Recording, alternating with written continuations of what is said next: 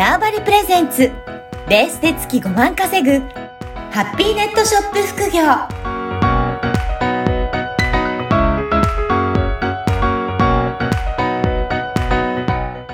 こんにちは、小ラボの岡田です。こんにちは。可能性を広げるネットショップアドバイザーのジロです。はおじろさん、今回もよろしくお願いします。い。よろしくお願いします。前回は100万円までのプロセスで大きな流れを、えー聞かせていただいたんですが、今回はどういったテーマでお届けしましょうか？そうですね。えっと、おそらくですけど、まあ、メルカリは買ったことも売ったこともあるけど、うんヤフオクはやったことがないですっていう人ってはい。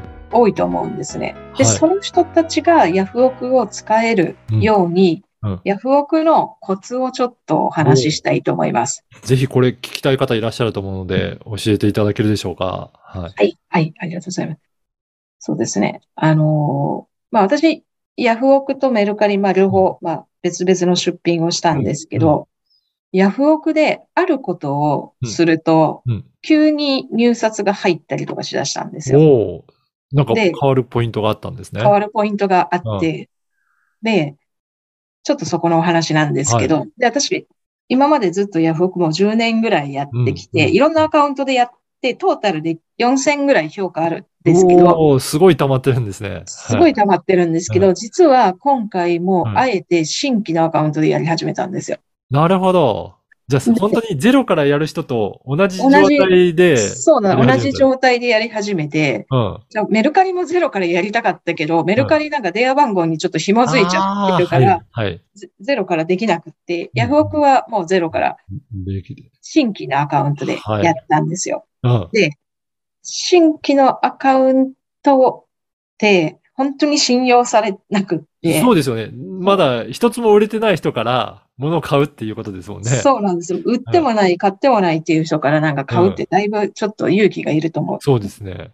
私も多分新規アカウントは、うんあの、手をつけないあ出品だと怪しすぎてってなっちゃうときに。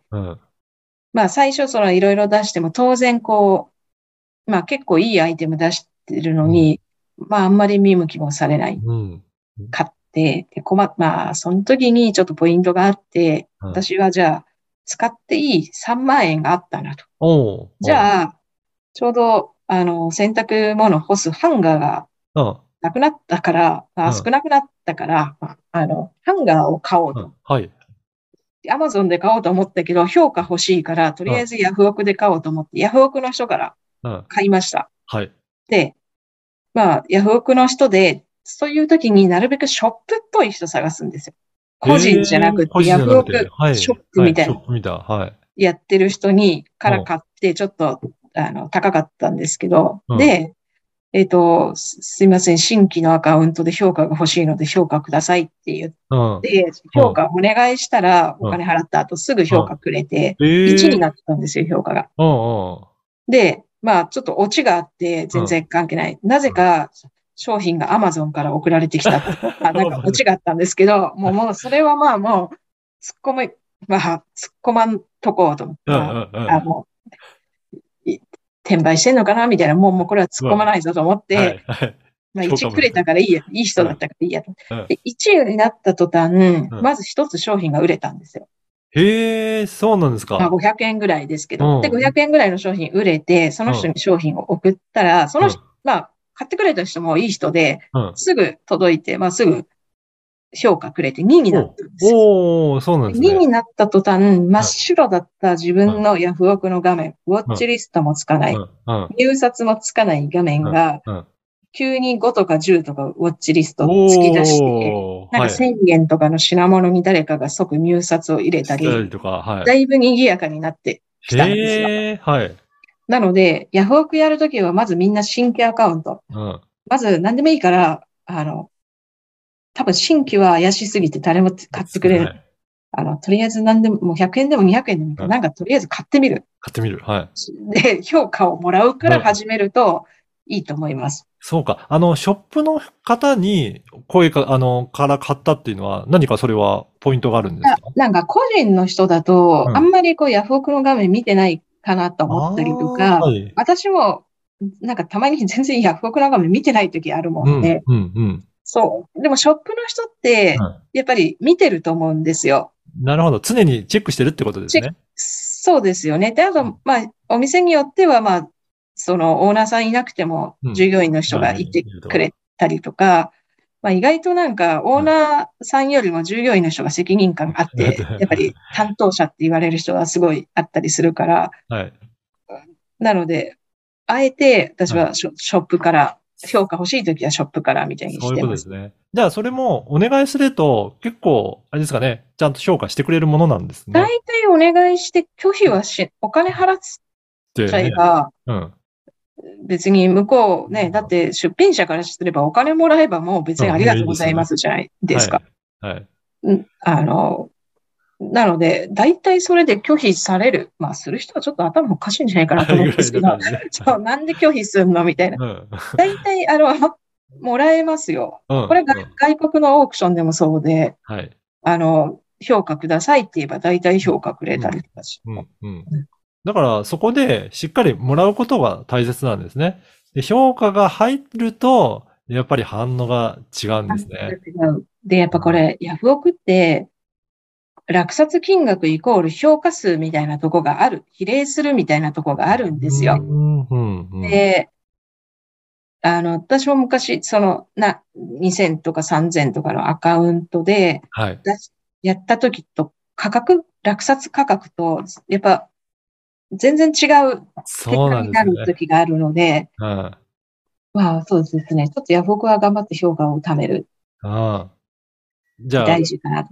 買った時も、売れた時も、そうやって評価をコツコツと貯めていくことがポイントなんですね。ポイントになりますね。うんで、あとは、布石っていうか、うん。あの、ちょっとこう、仕込、ヤフオクの場合、画面があって仕込みができる、あの、せ戦略が立てれるんですよ、おいろいろ。で、例えば、これは、ちょっとでも評価がある品物と、どうでもいい、もうこれ捨ててもいいやっていうものがあったら、まとめて1円スタートするんですよ。はい。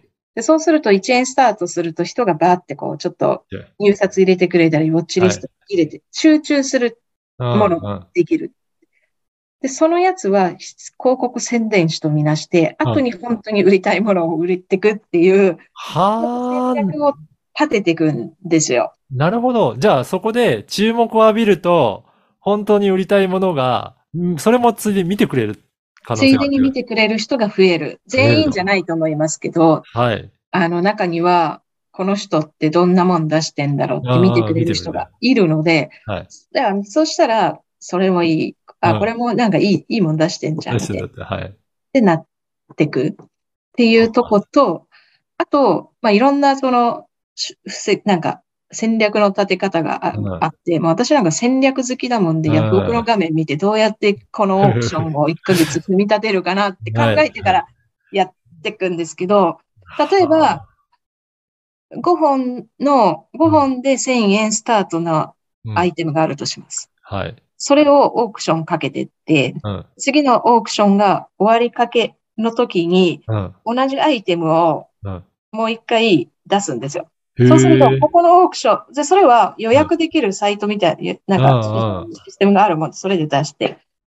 そうすると、ここで買い損ねた人は、あ、うんこっちもあるじゃんこっち来るんですよ。よで、さらに、えっと、この人たち、ここで買い損ねた人たちは、買いたかったけど買えなかった。フラストレーション溜まってるので、ここにあるやつを今度は単品で売るとか、うんちょっと高めで売るみたいな感じで組み立てると、なるほど。いろんなパターンで出品すると、買いたかったのに買えなかった人たちも、うんこっちもあるからそう。なんですよ。それをどうやって取り込んでいくかを、まはあ、まあ私、あの、正直ヤフオクオタクかな。あのあやっぱり、もともとがこう、どうやったら売れるかとか、はい何かをこう、せこう戦略立ててなんかやっていくとこが、うんまあ得意なので、うん。まあ単なるオタクなんですね。でも、まあちゃんとそれもブログにも細かく書くもんで、まあなんかよく意味わかんないけど、なんとなく、あ、そういうもんだって分かって真似すれば、はい。あの、変、よっぽど変なもんじゃな、まあちょっとそこはもう最終的には商品うん。によるとこだと思うんですけど、やり方自身は多分、あの、いい、いいと思うので、そうですね。だから、本当に購買する方の心理もちょっと考えながら、ここでじゃあ買えなかった人はどう思うだろうとかって言って、次の商品の戦略を立てていくっていうことなんですね。そうなんですよ。うんうんで組んでって、で、えっ、と、同じ商品は3回までしか出さないとかほうほう。するんです。4回目になるとこれまだあるじゃんみたいな感じで、なんか下がっていくんですよ。そうすると価値が下がってくるんですね。価値が下がる。うんレアさを求めてるので、そもそも。うんうんうん3回ぐらいはいいけどうん、な4回あるんだったらこれ、なんか別に買わなくていいじゃないって下が、下げてさ。で、そこでまた違うようなアイテムを ぶっ込んでいくみたいな。そうか。じゃあ、ある程度の先のことも見越した上で、どの順番で、どういうふうに出品していくかっていうのは、考えながらやった方がいいですね。そうですね。考えながらいつも私も、うんまあ、最初は何も考えずにやっうんて、だいたいその波がを作っていくと、あ、うんこのタイミングでこれだな、みたいな。この商品買い損ねた人はこっちに来る。とかだったら、このオークションが終わる前に、うん。終わる3時間前に新しいやつを予約して出すみたいな。はい。はい。で、組んでいくんですよ。なるほど。そうすると、最後の時間の時とかみんなチェックするから、だからやっぱり見る可能性はあるってことですね。そこのオークションから離脱した人が、あ、こっちだったらいけんじゃないみたいな。っうんうんていう流れになっていくので、はあ、ヤフオク、お奥が深いですね。おだから私はヤフオクが好きなんです。は いあの、メルカリとかは、うんまあ別にすごい、あの、出すのも楽だしいいけど、うんそういう、やるとしたらもうちょっと商品一回消して、もう一回再出品して、新しい、まあお客さんがよく見る時間帯にうん。新商品がお客さんの目に留まるようにするぐらいの、ちちょょっとことしか考えれない、はい。他になんかあるかもしれないけど、んですけど、ヤフオクは組み方、画面見てあ組み方を考えるって、その戦略通りにはまっていくとめちゃめちゃ楽しーいし、そう。まあ、オタク、もう本当に、あ。の、そこは、オタク、私はもう、あの、多分昔からもうそう、そういうことばっかしかか、うん。あの、オタクだからそれが、まあ、ただ、オタクだったからこそ、そこら辺は自分の頭の中でこう、もう仕組み化ができてる感じです。いや、これをね、おじろさんは新規のアカウントでやってるので、ぜひそれ初めてやる人も本当に参考になると思いますので。そうですね。もう、ヤフオクのことも細かに書いてて、もうはい私はこれはね、できれば漫画家にしたいんですよ。うんちょっとヤンヤングジャンプぐらいに載せてくれないかなと思って。そうですね。そそうういうの出てきたらすごいですよ。そう。なんかヤフオクのコツが満載の漫画になってきて、ドラマティックになんか展開していくといいですよね。いや、これはリアルで今やられてるのをブログでも記載されてらっしゃるんで、ぜひこのポッドキャストの説明欄にあるリンクからチェックして、事細かに書いてる、そのブログもチェックいただければなと思います。おじろさん、今回もありがとうございました。はい、ありがとうございました。この番組はバーチャルオフィス縄張りの提供でお送りいたしました。